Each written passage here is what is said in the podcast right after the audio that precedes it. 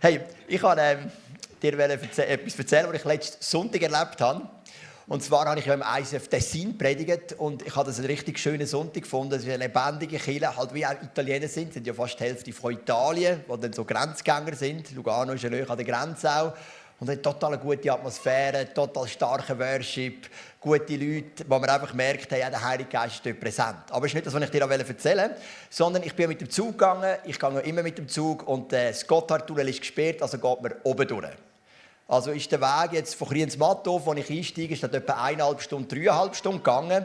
Fünf vor sechs auf den Zug, aber ich habe mich gefreut, wieder mal das Killeli von Wasser, oder, wo man immer den Kind und den Großkind erzählt, oder wieder mal von allen drei Seiten zu sehen und merken, es steht immer noch.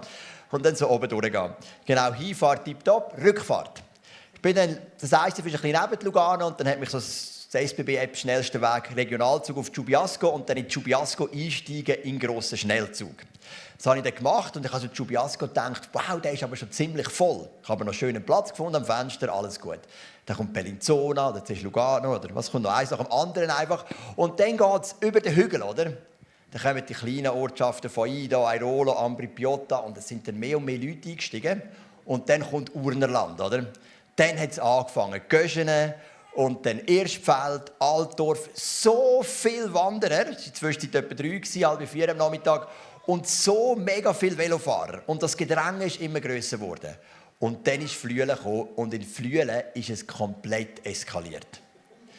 Also so viele Velofahrer, Wanderer und irgendwann ist die Zugsdurchfahrt gekommen, dass sie bitten, alle Velofahrer den Zug verlassen, weil, sie Notausgänge nicht mehr frei halten und sie können die Sicherheit der Leute nicht mehr garantieren.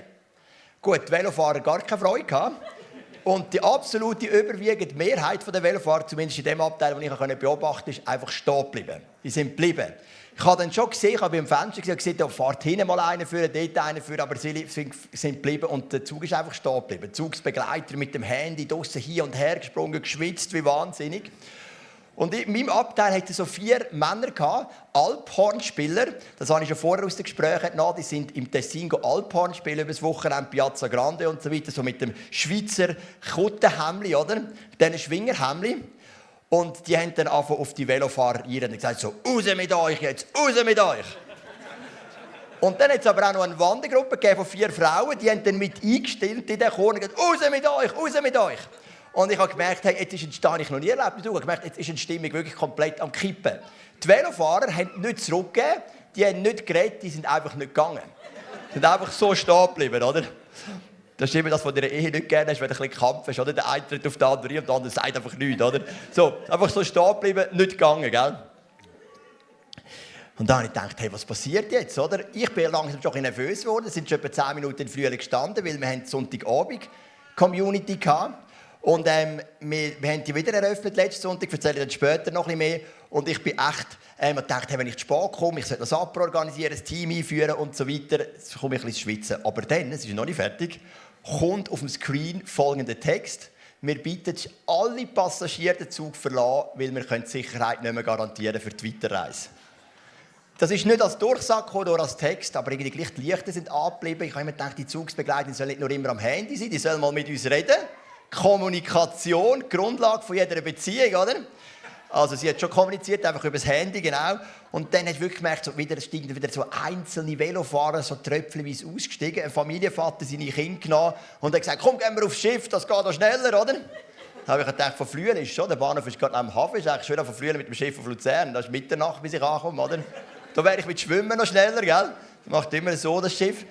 Und ähm, irgendwann sind die Türen zugegangen und der Zug ist weitergefahren. Die Moral der Geschichte, die anständigen Velofahrer sind draußen, die unanständigen sind drinnen geblieben und sind weitergekommen auf Luzern. Jetzt muss man sagen, gut, irgendwo kann ich die Velofahrer auch verstehen. Es steht ja wahrscheinlich auch niemand auf dem Ticket drauf, dass wenn es viele Leute ist, dass sie raus müssen. Wobei scheinbar muss man eben die Plätze reservieren, habe ich gehört, wenn es oben durchgeht. Auf jeden Fall habe ich gemerkt, ähm, da ist wirklich etwas recht am Eskalieren. Und manchmal, wenn du in einer Gemeinschaft drin bist, und das geht zu unserer Serie, Better Together, Teil von einer lebendigen Gemeinschaft sein, wenn du in einer Gemeinschaft drin bist, ähm, dann merkst du oft, wie wir eine Gemeinschaft positiv prägen aufbauend sein, oder du merkst eben auch, wie eine Gemeinschaft uns wirklich kann, wie man eine negative Stimmung entwickeln kann. Wie plötzlich etwas kippen kann. Wir möchten in dieser Serie so Prinzipien anschauen, wie kann eine Gemeinschaft gelingen, wie kann eine Small Group gelingen, wie kann eine Ehe gelingen, wie kann eine Familie gelingen, was sind so die biblischen Prinzipien. Und ich möchte mal reingehen mit einem Vers, den du vielleicht kennst, einen relativ bekannten Vers, den du schon länger in der Bibel liest, kannst du mal bringen, Apostelgeschichte 2, 42, so das Leben der ersten Christen. Sie blieben aber beständig in der Lehre der Apostel und in der Gemeinschaft und im Brotbrechen und im Gebet. Es ist relativ warm, gell? Also wir haben hier innen ein Merkmal von diesen ersten Christen. Sie sind treu miteinander in der Gemeinschaft gewesen. Sie haben Gemeinschaft gehabt. Gemeinschaft ist das griechische Wort koinonia. Ich mag mich erinnern, als ich noch meine theologische Ausbildung gemacht habe, das IGW, hat es immer einmal im Monat so einen Gottesdienst gegeben für die Studenten und der heisst Koinonia Time. Weil, oder, wenn du so ein Studium machst, ein theologisches Studium, dann kannst du nicht einfach sagen, Studentengottesdienst, das muss natürlich ein griechisches Wort drin haben. Koinonia Time, oder? Und äh, manchmal ist es gar nicht so einfach, ein Wort in einer anderen Sprache wirklich zu ergreifen. Weil Gemeinschaft im Griechischen ist nicht eins zu eins, was wir unter Gemeinschaft verstehen im Deutschen. Ich möchte mal drei Eigenschaften zeigen von dieser Gemeinschaft. Das erste ist, ein Teil von Kolonia meint, ich tue mich aktiv beteiligen. Also wir haben so eine Beteiligung. Eine Gemeinschaft funktioniert dann, wenn Menschen zusammenkommen, die sich beteiligen. Das Zweite ist, Koinonia hat immer ein Zentrum. Da kannst du auch eine Gemeinschaft haben, einen Fußballclub, dann ist das Fußballspiel ein Zentrum. In unserem ist natürlich Jesus Zentrum. Und das Dritte ist, Koinonia geht davon aus, dass Menschen selbstlos sich hineingeben und der Gemeinschaft dienen. Das ist so der dritte Punkt. Das sind so die drei Elemente. Es ist eine Beteiligung, es ist ein Zentrum und es ist eine Gemeinschaft, ein Dienen, wo man eben nicht in erster Linie an sich denkt, sondern an die Gemeinschaft. Wenn diese drei Sachen zusammenkommen, dann passiert Koinonia. Übrigens, wenn man eine Sprache lernt und man kann ein Wort nicht wirklich erfassen, einer der besten Tricks ist zu schauen, was ist das Gegenteil. Das macht man so, oder? Oftmals, wenn man das Gegenteil liest, dann weiß man, das bedeutet das Wort, oder? Was würdet ihr jetzt sagen, kurze Frage, was wäre so im deutschen Sprachgebrauch das Gegenteil von Gemeinschaft? Einsamkeit, genau. Ich kann sagen, Einsamkeit, isoliert sie, allein sein. Im Griechischen hat es angezeigt, Dort, wo ich auf jeden Fall mich informiert habe, in dieser Wortstudie, das Gegenteil von Koinonia ist Habgier. Und ich habe gedacht, Habgier? Habgier bedeutet doch, wenn ich möglichst viel Finanzen will horten und einfach möglichst reich will werden, wieso ist das Gegenteil von Gemeinschaft? Erklärung ist, im Koinonia, im biblischen Sinn, sind Menschen da zum Dienst der anderen. Sie dienen anderen. Habgier bedeutet, ich will alles für mich. Ich diene nur mir und alles andere muss mir dienen. Darum ist Habgier im Griechischen das Gegenteil von Koinonia.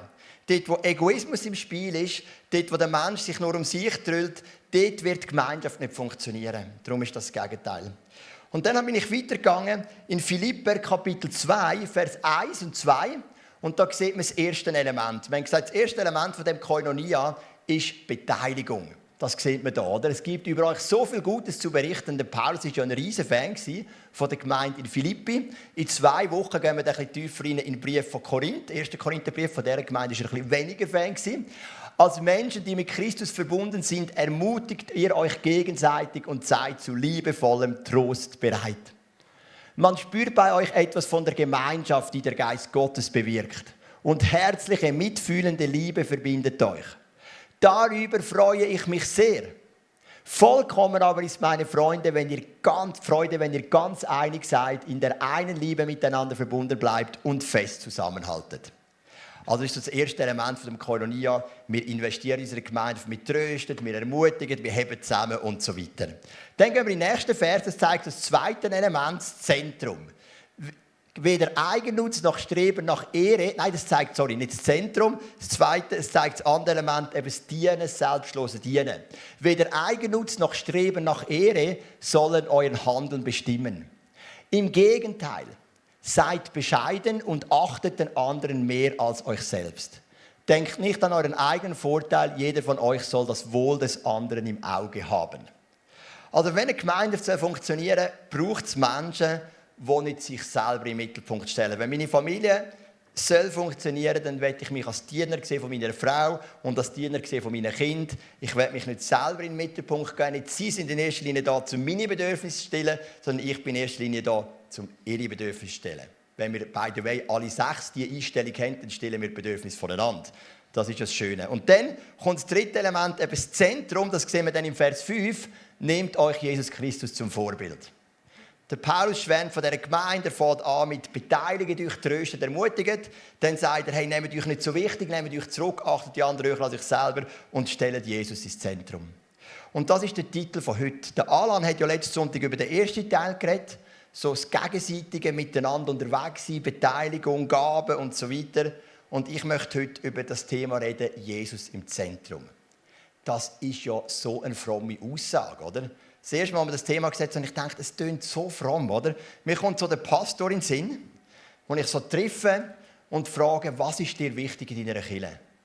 Und dann setzt er so seinen holy Blick auf, so, irgendwie so, legt seine Hand aufs Herz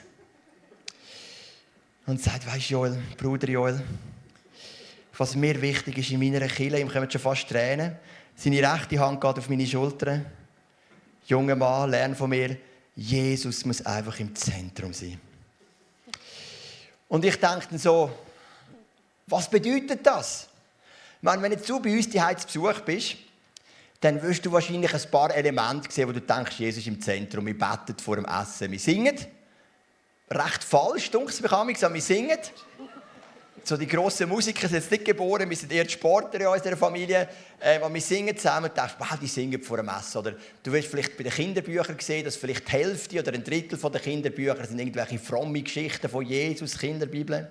Im Schlafzimmer wirst du sehen, auf dem Nachttisch von der Rebecca liegt ganz schön ihre Bibel. bei mir. Sportbild. Äh, nein. Äh, By the way, ich lese natürlich auch fleissig die Bibel. Ähm, gib mir da Mühe. Genau. Und es gibt so ein paar Elemente. CDs haben wir jetzt nicht zwischen läuft über Spotify, du wirst vielleicht Jungs hören, wie sie irgendetwas machen im Zimmer und es läuft so eine christliche Adventure-Geschichte, fünf Freunde, oder? Äh, fünf Geschwister, das ist so eine Kopie von fünf Freunden, sie beten einfach, wenn sie in der Not sind.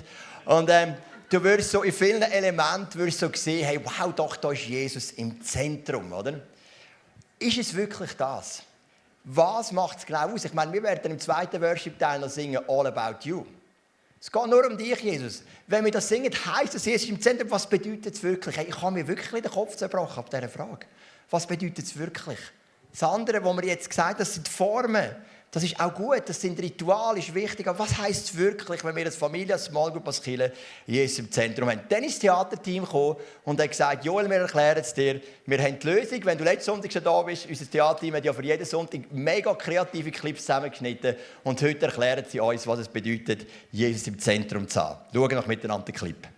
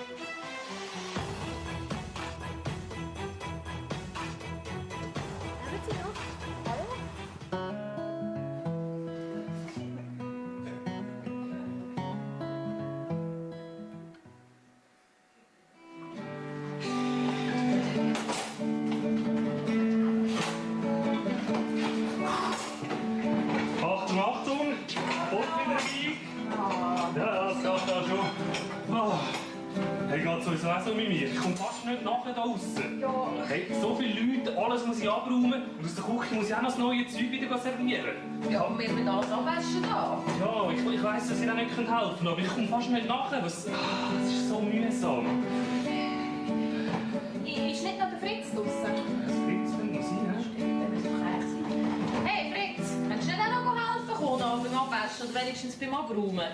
Ja, nein, sorry, jetzt geht's gerade nicht. Ich bin gerade voll im Worshipen.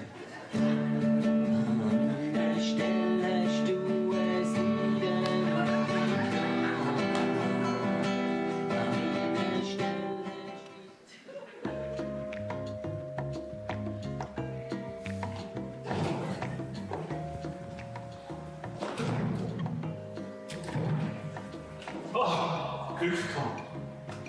Zeit für eine neue Botschaft? Ich mache das schön, aber kennen wir Jesus Christus? Kann ich euch etwas über ihn erzählen? Ah, schön, schön haben wir Zeit. Ich habe nämlich gar nicht Stadt gewechselt.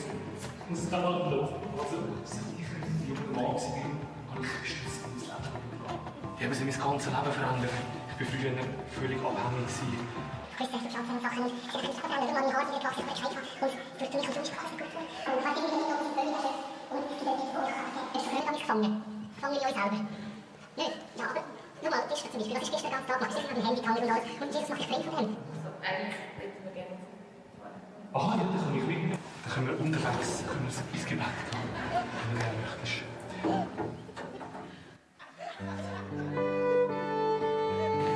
Ja, lieber Gott, ich danke dir, dass du mich getragen hast, dass du mich begleitet hast durch die schwere Zeit, dass du an meiner Seite warst, verlassen dass du da bist.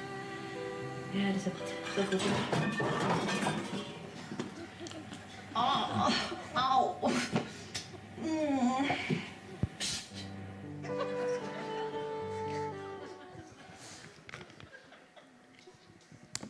Also gut, Schatz, können wir jetzt los? Ah. Moment, jetzt habe ich gerade eine total gute Eingebung.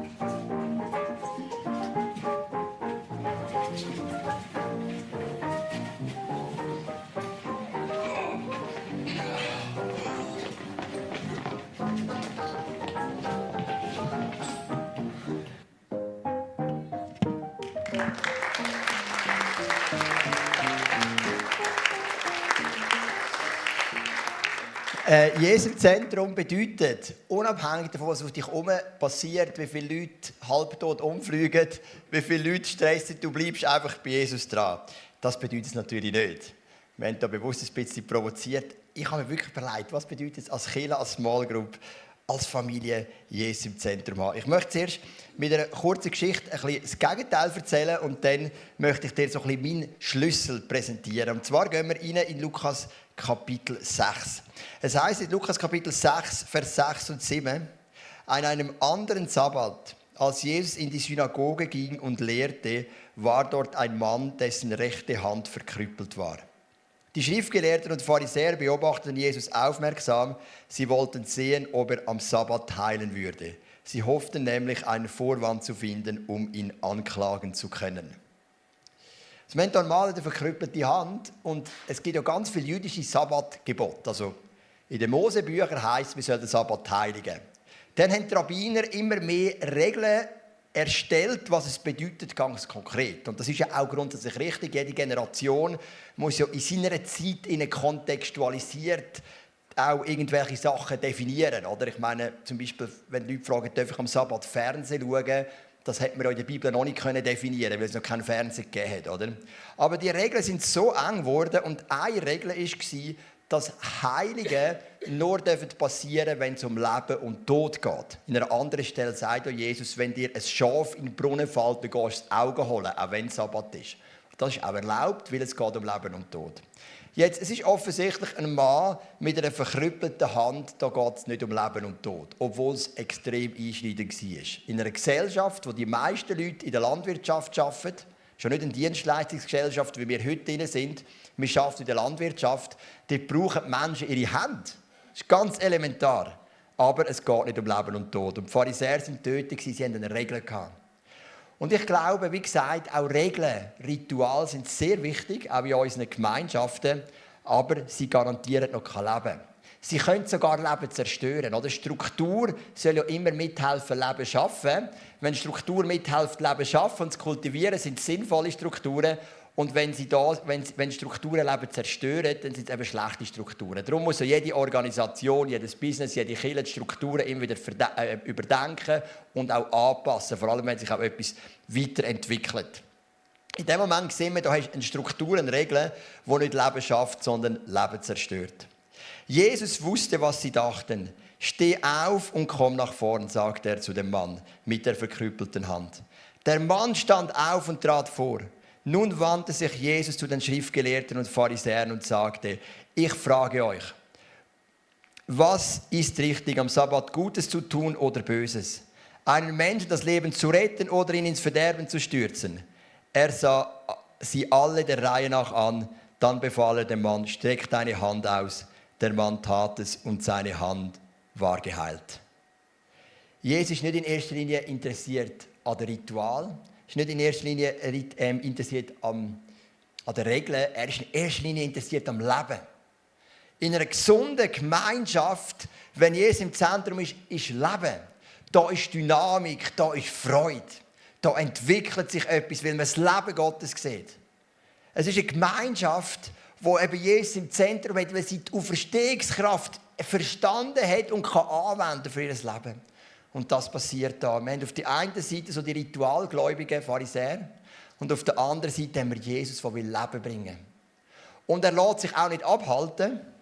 Aber das Krasse ist, die Pharisäer am Schluss heißt dann im Vers 11, da wurden sie von sinnloser Wut gepackt und berieten miteinander, was sie gegen Jesus unternehmen könnten. Also du merkst, es war nicht das Leben, das sie angesprochen hat, sondern sie haben gesehen, da hat jemand die Regeln gebrochen. Und das ist doch sehr erstaunlich. Also Ritual alleine, beten vor dem Essen, regelmäßige Andachten, Kindergeschichten erzählen von der Bibel, mega gut, mega wichtig, aber sicher noch keine Garantie, dass Jesus im Zentrum ist. Was bedeutet denn Jesus im Zentrum haben wirklich? Ich habe hier einen Satz gesagt, ich habe aufgeschrieben, Jesus dort im Zentrum, wo sich Menschen zum Zentrum hin bewegen. Jesus ist dann im Zentrum, wenn Menschen mit Jesus unterwegs sind. Wenn wir ein Team von Nachfolgern sind. Wenn ich es schaffe, dass meine Kinder, meine Frau und ich uns immer wieder fragen, wie können wir Jesus nachfolgen und wir uns gegenseitig unterstützen. Dann sind wir nicht statisch, sondern wir sind in Bewegung. Vor ein paar Wochen ist der Levin zu mir, mein ältester Sohn, und hat gesagt, Papi, ich überlege mir, mich taufen zu lassen im Herbstcamp. Und ich habe gemerkt, er überlegt seinen nächsten geistlichen Schritt. Er ist unterwegs in der Nachfolge. Mich hat es natürlich mega gefreut. Jetzt wissen wir aber noch nicht, Wetter, Wetter nicht, ist es zu früh oder nicht, muss er selber wissen, voll okay. Er ist schon zwölf, darf es schon machen, hat aber auch noch ein bisschen Zeit. Aber ich habe gemerkt, hey, er überlegt sich, was ist mein nächster Schritt im Glauben? Wie kann ich weitergehen? Dort, wo wir als Small Group uns sehen, als ein Team, das unterwegs in der Nachfolge von Jesus, dort ist Jesus im Zentrum, in der Bewegung nicht in der Statik. Wir haben, wie gesagt, letzten Sonntag die Wiedereröffnung von der Obi-Community.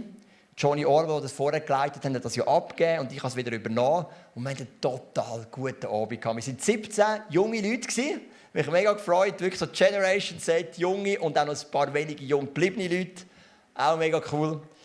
Und ich habe eine kurze Begrüßung gemacht, wir hatten Worship. Gehabt. Dann haben wir eine Message mit zwei Zeugnissen. Wir immer ganz viel Zeugnis bringen bei den jungen Leuten, dass wirklich die Leute aus dem Leben erzählen. Und das Thema war, wie folge ich Jesus noch im Alltag? Und zwei junge Leute haben ein Zeugnis gegeben, wo sie Einblick geben, was sind so meine Kämpfe in der Nachfolge, wie gelingt es mir trotzdem weiterzukommen, wie hilft mir Killen und Small Group dabei und so weiter. Für mich aber der Höhepunkt war die Diskussion. Ich habe dann drei Fragen auf den Screen geschrieben. Die eine Frage war, warum folgst du Jesus gerne nachher? Klammer auf oder auch nicht, kann ja auch sein, Klammer zu. Was sind so deine Herausforderungen in der Nachfolge und was ist so der nächste Schritt, den du tun kannst? Hey, und die jungen, fitten, frischen, coolen Leute, die haben so aktiv diskutiert. Ich habe immer wieder rumgeschaut und gedacht, ja, die Zeit ist langsam um, ich sollte langsam abbrechen. Ich habe dann irgendwann auch abgebrochen und das Team hat mir dann Feedback, das war viel zu früh, gib uns Zeit. Weil sie sind dabei gewesen. Jesus ist im Zentrum an diesem Abend und ich bin erfüllt heim. Weil ich gemerkt das sind 17 junge Leute, die dem Jesus nachfolgen die miteinander besprechen und diskutieren, wie kann mir das gelingen, die miteinander über Kämpfe und Herausforderungen reden. Dort ist Jesus im Zentrum.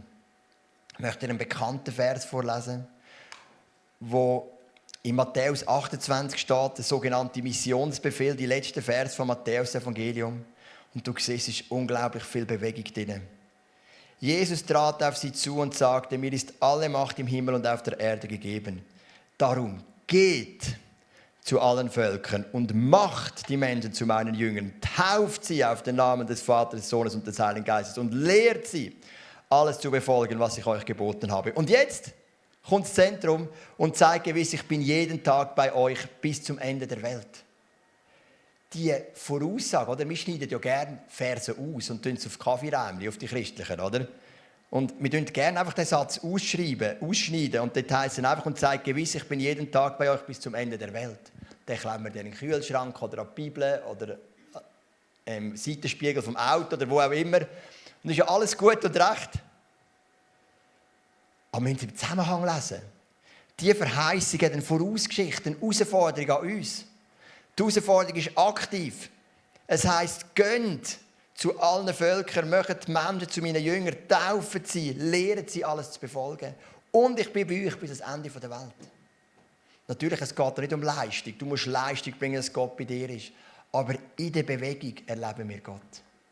Wir können mega statisch sein als Gruppe, als Familie, als Kirche und können einen Haufen Ritual haben, wie die Pharisäer hatten, wie wir hier gesehen haben, auch im Clip. Oder wir können in Bewegung sein. Und dort, wo wir uns bewegen, zum Kreuz sein, in den Fußstapfen von Jesus, in der Nachfolge, wie es auch in der Vision heißt, wir wollen Jesus Christus ähnlicher werden, dort ist Jesus im Zentrum. Interessant, nicht, wo wir statisch sind, was ja physikalisch logischer wäre, wenn wir so im Kreis sind und uns nicht bewegen, aber dort, wo wir in Bewegung sind. Ich möchte Small Groups. Ich habe ein Small Group im Moment im ISF-Zug mit, ich glaube, neun oder zehn Männern. Und wir sind miteinander in der Nachfolge von Jesus. Das ist unser Ziel, unser Fokus. Zusammen in der Nachfolge von Jesus. Und dann ist Jesus mitten unter uns. Ich möchte eine Familie haben mit meinen Kindern, Levin, Jaron, Ayana, Eileen, mit meiner Frau und ich, und wir zusammen in der Nachfolge sind von Jesus. Und dort ist Jesus im Zentrum und mitten unter uns. Nicht Status mit einem Haufen Regeln. Obwohl, ich will jetzt noch einmal sagen, Rituale sind ganz wichtig. Ganz, ganz wichtig. Aber wir möchten in Bewegung sein. Hin zu Jesus. Hin in dieser Nachfolge von ihm. Das bedeutet für mich Jesus im Zentrum. ich habe ein paar Fotos mitgenommen. Vielleicht bist du dabei vor ein paar Wochen. Das ist Taufe von Sammy. Ähm, das nächste Bild Taufe von Joel. Das nächste Bild Taufe von Sarah. Zwei von den drei Leuten sind schon integriert in Small Groups, sind mit Jesus unterwegs, die Leute sind bei ihnen dran. Hey, Jesus im Zentrum. Erlebst du es wie ich? Ich erlebe immer die Taufgottesdienst als die, wo man Jesus oder den Heiligen Geist fast am meisten spürt. Wir merken, wir sind in Bewegung. Und ich glaube, dort ist Jesus im Zentrum. Jetzt ist noch die Frage, wie schaffen wir es denn, so eine Kultur zu kreieren, wo Jesus im Zentrum ist? Wie gelingt es uns, dass es auch nicht nur ein Spruch ist? Wie schaffen wir eine Kultur der Nachfolge? Das Erste ist dein persönliche Beispiel, dein Vorbild. Wir hatten Gebetsnacht und meine Jungs waren fasziniert, dass ich vom halb acht bis am Morgen um vier Uhr beten konnte. Ich dachte, was, so lange? Wie geht das? Und ich habe gemerkt, Sie haben mir Fragen gestellt. Was macht ihr denn dort? Sie sind fasziniert. Sie haben ein Vorbild von mir. Sie haben gemerkt, wenn ich eine Bequemlichkeit loslasse, Klammer auf, ich bin ja der Pastor, ich muss ja dabei sein, wie so anlesen, ist ja klar, aber ich mache sie auch gerne, oder? Ich habe ein Beispiel gesetzt, hey, wir bleiben dran, wir entwickeln uns, wir machen etwas, was wir vielleicht noch nie gemacht haben es fängt immer mit uns an. Small Group Leiter, Kirchenleiter, Familie, Mutter, Vater, was auch immer. Wir gehen mit dem Beispiel voran, wir leben die Kultur. Das Zweite ist so eine Next Step Kultur, wie wir das im ICF auch nennen. Wir müssen immer darüber überlegen, was ist mein nächster Schritt. Ich möchte nicht stehen bleiben, ich möchte mich entwickeln und das miteinander austauschen. Und das Dritte ist, auf dem Weg einander mega unterstützen. Für das sind wir hier als Kirche wenn wir die Schritte machen, wenn wir die mutigen Schritte machen, dass wir einander unterstützen, dass wir einander WhatsApp schreiben, hey, go for it, eine praktische Hilfe machen miteinander, dass wir wirklich die Schritte machen können. So wie wir unsere Täuflinge immer gut vorbereiten, wie wir im Moment mit diesen zwei Kursen Leben in Freiheit entdecken Gott, tun wir die Leute unterstützen. Das ist für mich so das Kreieren von einer Kultur von der Nachfolge. Und wenn uns das gelingt, dann ist Jesus im Zentrum. Auch Chile, du kannst ja Chile auf verschiedene Arten sehen. Ich finde, es gibt so viele Definitionen von Chile, was Chile ist. Aber eine meiner Lieblingsdefinitionen ist, Chile ist einfach ein Team von Nachfolgern. Für mich, was wir heute Morgen machen, ein Team von Nachfolgern kommt zusammen. Es ist ein recht grosses Team jetzt in der Zwischenzeit. Es ist ein Team von Nachfolgern. Wir sind da, weil wir uns unterstützen in unserer Nachfolge. Und Jesus ist voll dabei. Wir sind nicht da, weil wir ein Ritual ausleben wollen. Wir sind nicht da, weil wir einfach irgendetwas wollen, ähm, dienen, wo irgendeine Struktur ist. Wir sind ein Team von Nachfolgern. Und in der Nachfolge möchten wir einander unterstützen.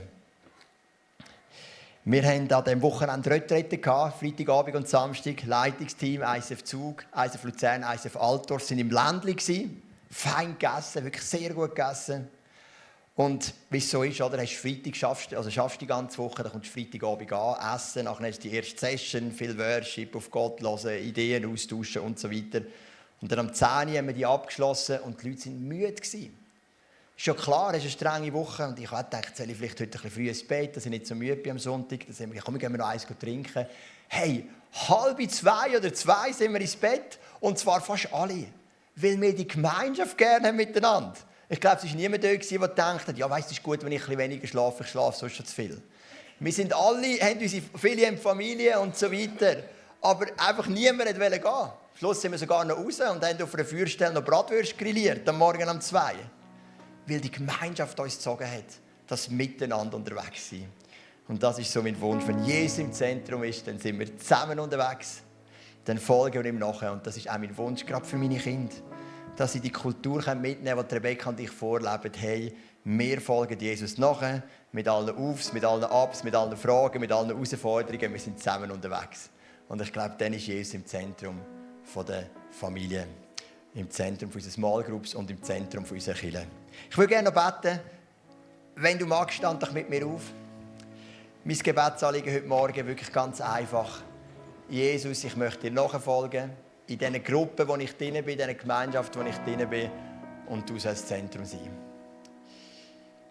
Vater im Himmel, ich glaube nicht an einen Glauben, der in erster Linie sich um Ritual und Regeln drüllt. Sogar du, Jesus, du hast die Regeln immer wieder gebrochen, wie wir gelesen in Lukas 6, äh, bei dem Pharisäer. Regeln können helfen, Regeln können auch einschränken. Ich glaube an eine Dynamik von Nachfolge. Und ich bitte dich, dass das unserer Familie gelingen darf dass wir Nachfolger und Nachfolgerinnen sein sowohl die Eltern wie die Kinder. Ich bitte dich, dass das unseren Gruppen gelingen darf, ob das Ministries sind, die irgendwo zusammen etwas machen, Technik, Band und so weiter, oder ob das Kleingruppen sind, Small Groups, die sich treffen, regelmäßig Bibel studieren und so weiter. Ich bitte dich, dass wir so in einem Prozess sein von der Nachfolge. Und auch wir als ganze Church, dass wir eine Gruppe von Menschen sein, die sagen, wir folgen dem Jesus nachher. Und das verbindet uns. Nicht in erster Linie, dass wir uns einfach jeden Sonntag mega berieseln lassen, obwohl das auch schön ist, sondern in erster Linie, wir möchten nachfolgen und wir möchten das lernen voneinander und miteinander. Und ich bitte dich, dass das immer wieder gelingen darf, dass wir wirklich so ein lebendiger Organismus dürfen sein, eine lebendige Gruppe von hingegebenen Nachfolgern an Jesus, wo Jesus im Zentrum ist. Und das dürfen leben, wo wir gelesen haben im Missionsbefehl. Gönnt in die ganze Welt. Lehren sie alles zu halten, was ich ihnen geboten habe. Für geboten habe. Taufen sie im Namen vom Vater, vom Sohn und vom Heiligen Geist. Und ich bin bei euch alle Tage bis ans Ende der Welt. Amen.